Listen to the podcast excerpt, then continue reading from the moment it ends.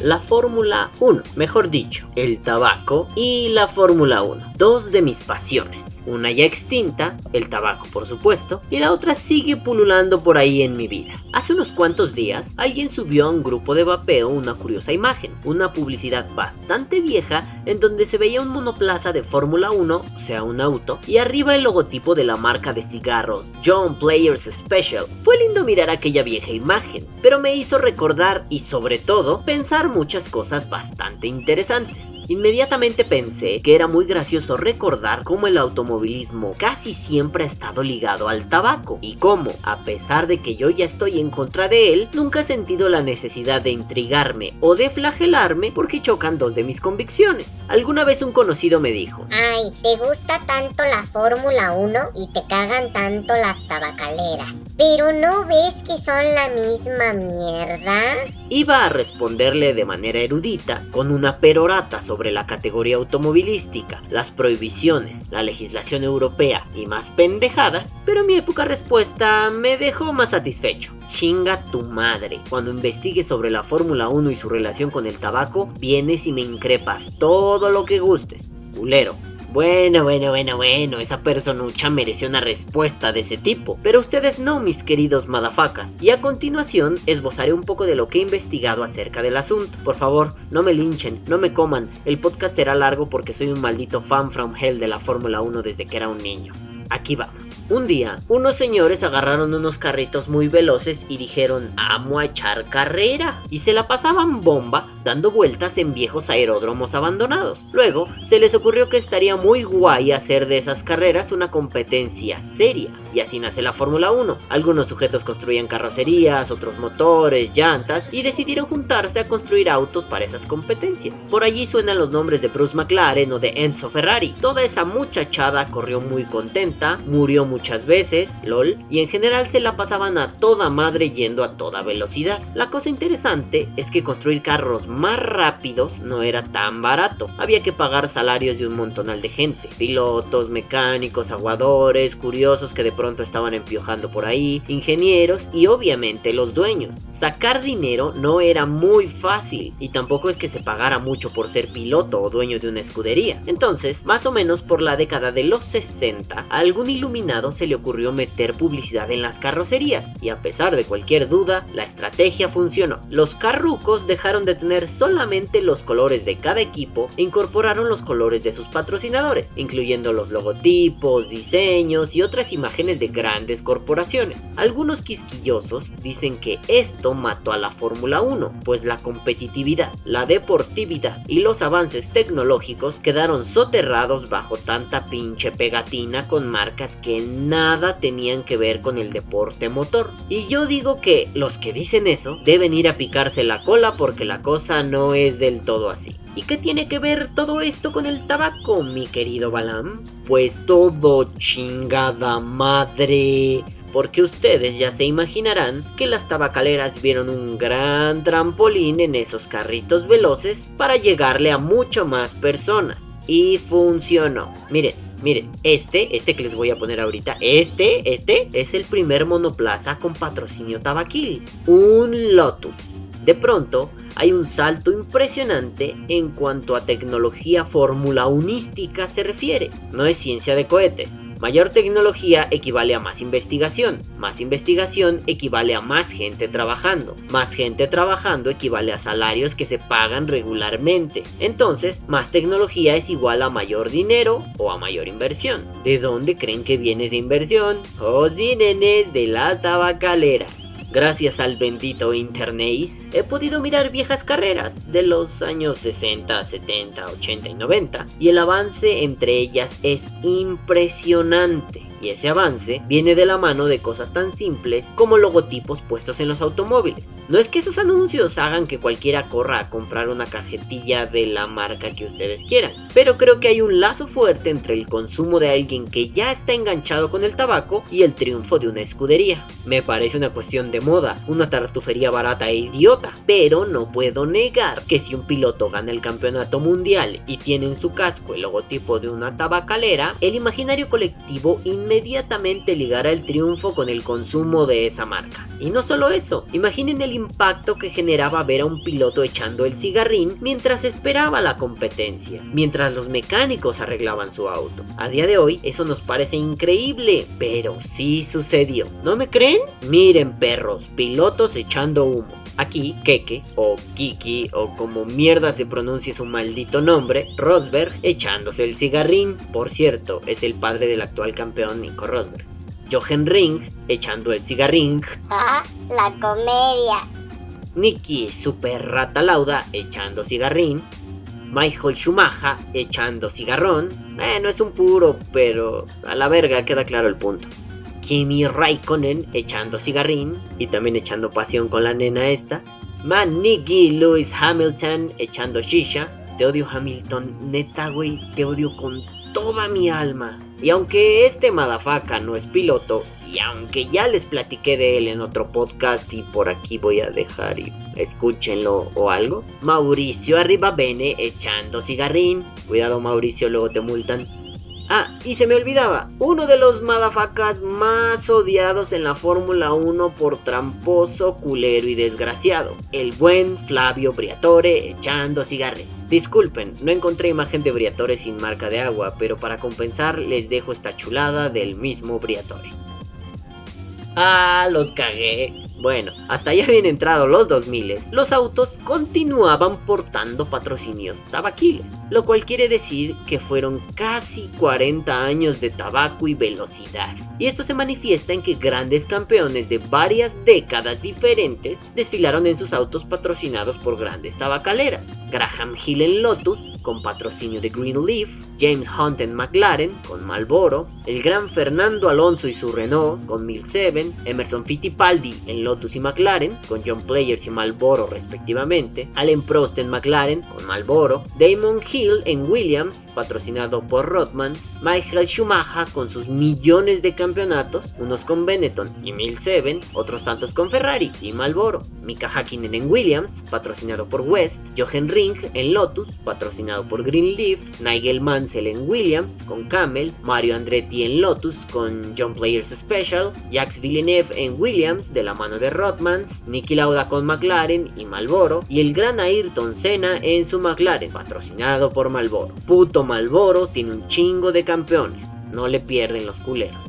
Esto podría traducirse en una sentencia muy simple. La Fórmula 1 y el tabaco se han vuelto sinónimos. Y ya no hablo de campeones, hablo de las temporadas comunes y corrientes. Por ejemplo, en el campeonato de 1995, cuyo campeón es Schumacher en Benetton con 1007, 9 de los 10 pilotos mejor clasificados de la temporada eran patrocinados por tabacaleras. Estaba por ahí Gitanés, o gitanas, o gitans, o como putas mierdas sea que se diga. Estaba 1007, estaba Malboro, estaba Rodmans, estaba Benson Hedges. Mucho dato así muy duro para comprender algo tan simple. ¿Ya ven? ¿Logran mirar el alcance de esta relación? ¿Se dan cuenta que sin todo el dinero que una tabacalera puede inyectar, una escudería de Fórmula 1 no llegaría a ningún lugar? Pregúntenle a esas pequeñas escuderías que a duras penas consiguen patrocinios. Hey, hola Caterham, hola Maynor. Esos millones de dolarucos que se desembolsan en autos son una forma muy inteligente de hacer avanzar una competencia que aparentemente está más centrada en la destreza de un piloto que en la tecnología de un autito veloz. Pero eso no es cierto, la cruda y dura realidad es que el piloto no es lo único. Y el auto más veloz, acompañado de un piloto tenaz y con gran destreza, es la fórmula ganadora en la Fórmula 1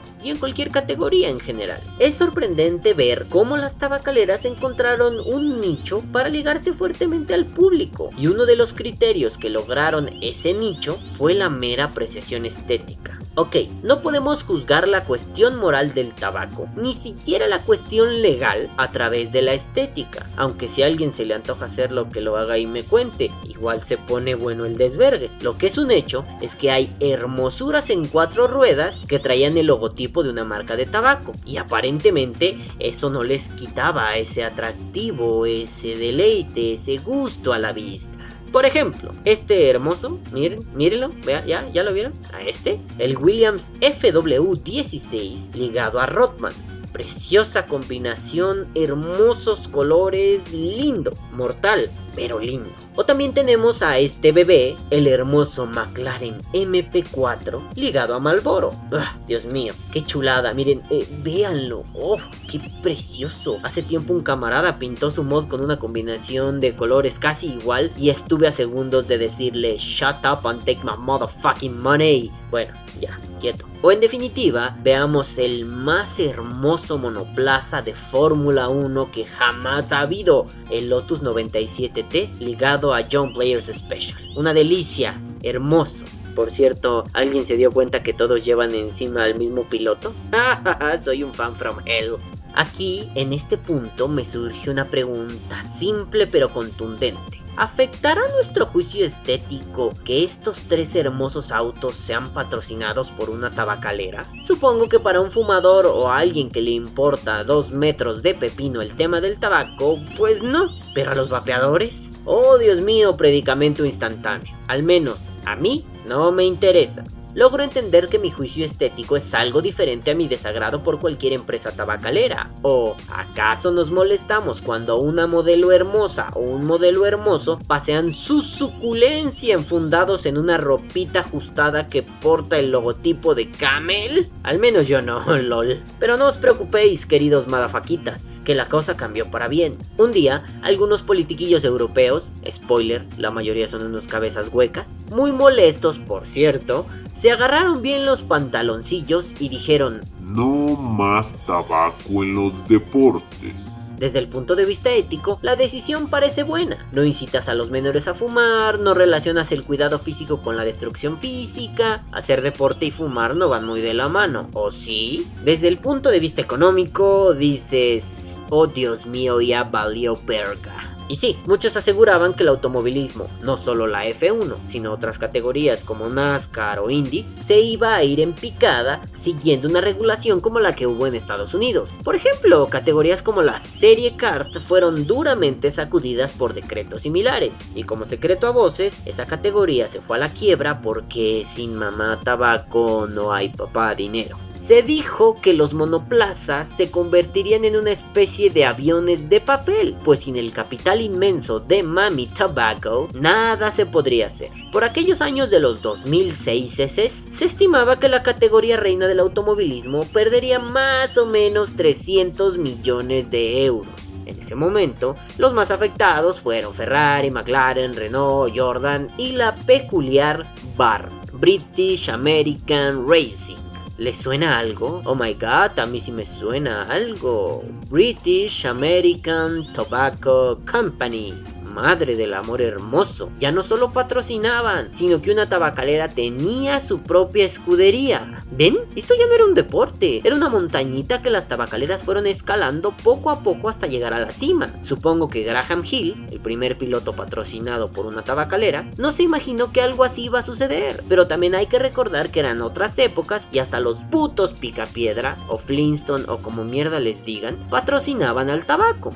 Bueno, bueno, volviendo al tema. No es que la categoría se fuera al caño, pero tampoco es que viviera su mejor momento después de la prohibición del patrocinio tabaquil. Basta con comparar algunas cifras. En la temporada 99-2000 se calcula que la Fórmula 1 recibió aproximadamente 900, ojo, 900 millones de dólares procedentes única y exclusivamente del patrocinio de las tabacaleras a su puta madre. Si a eso le restas los 300 millones de euros que perdieron en la temporada 2006, vaya que se nota cuánto fueron afectados los equipos. Es un chingazo de dinero lo que se perdió. La cosa es tan simple que la resumiré así. Bar, el equipo tabaquil, al ver el panorama tan oscuro, le comunicó a British American Tobacco que había problemas serios y la tabacalera decidió venderle el equipo al motorista, Honda. Más valía lavarse las manos rápido de este pesado asuntito que quedarse a esperar una muerte lenta y costosa. No así para equipos como Renault que ganaron campeonatos con Fernando Alonso y su alerón que anunciaba los 1007, o Ferrari que se inventó la treta más cabrona que se ha visto en mucho tiempo. Y aquí quiero hacer una pausa para contarles esta maldita cosa tan maravillosa. Esta hijoputez es muy simple, pero al mismo tiempo es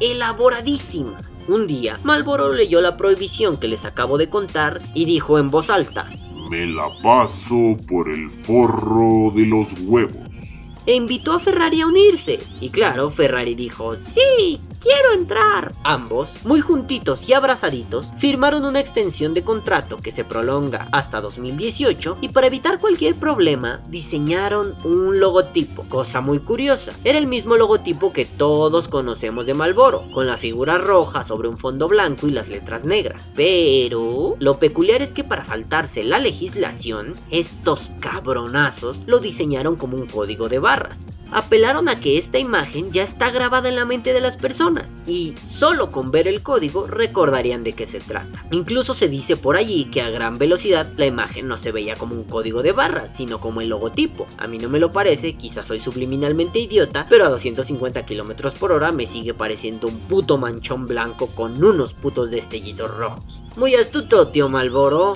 muy astuto. Chequen, con esta imagen quedará más claro.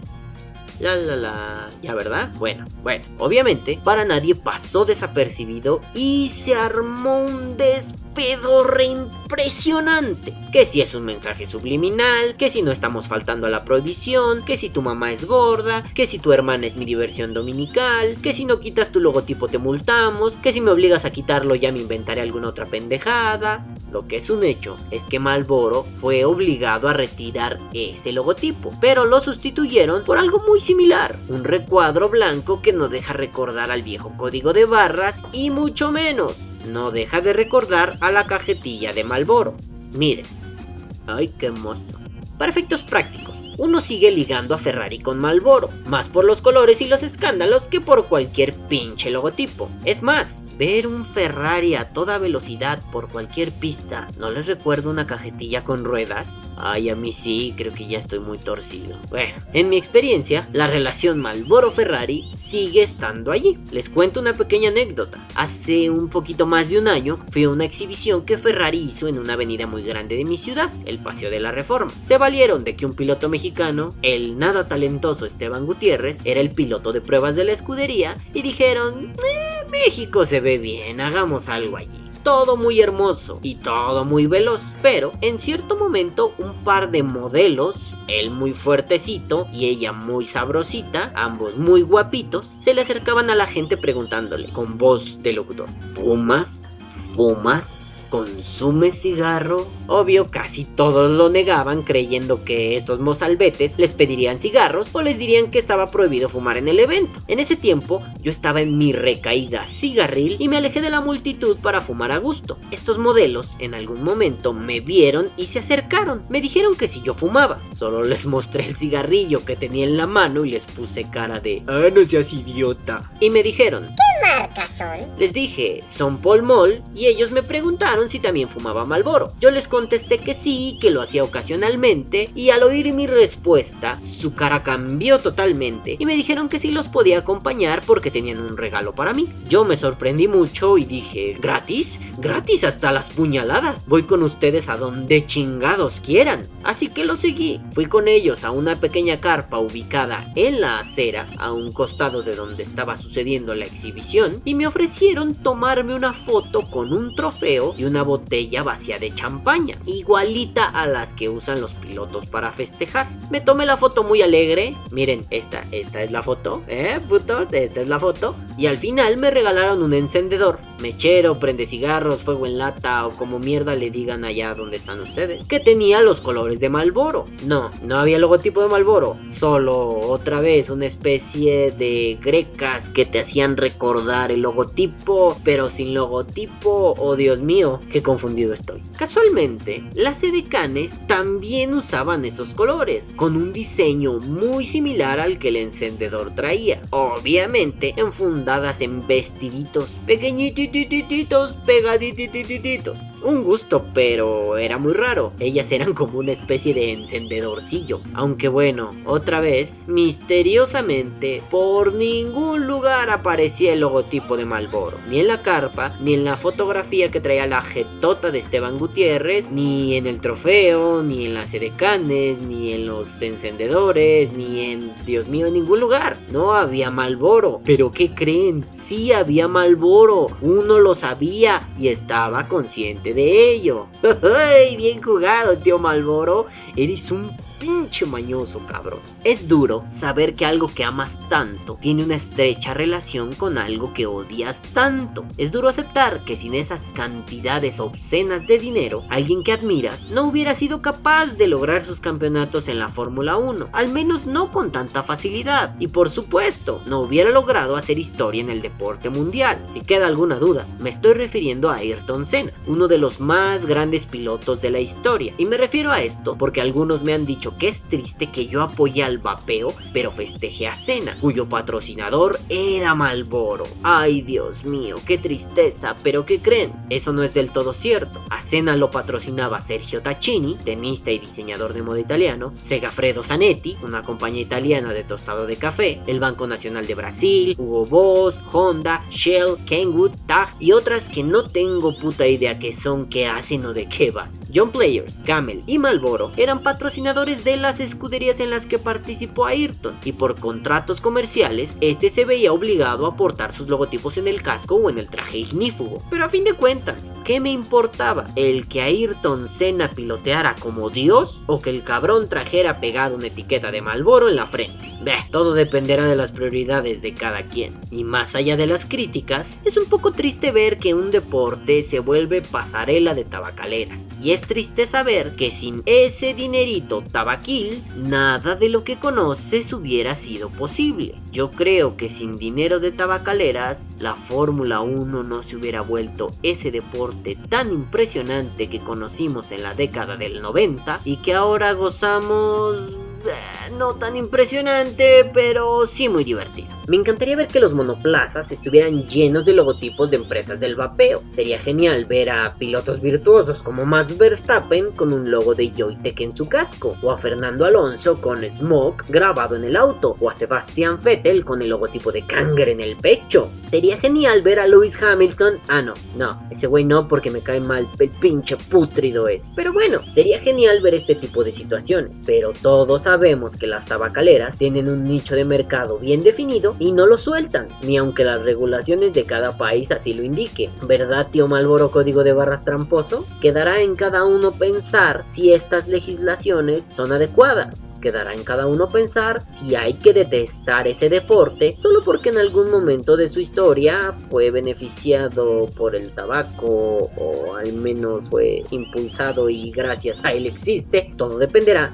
de los éticos de cada uno. Así que que viva el vapeo. Vapea o muere.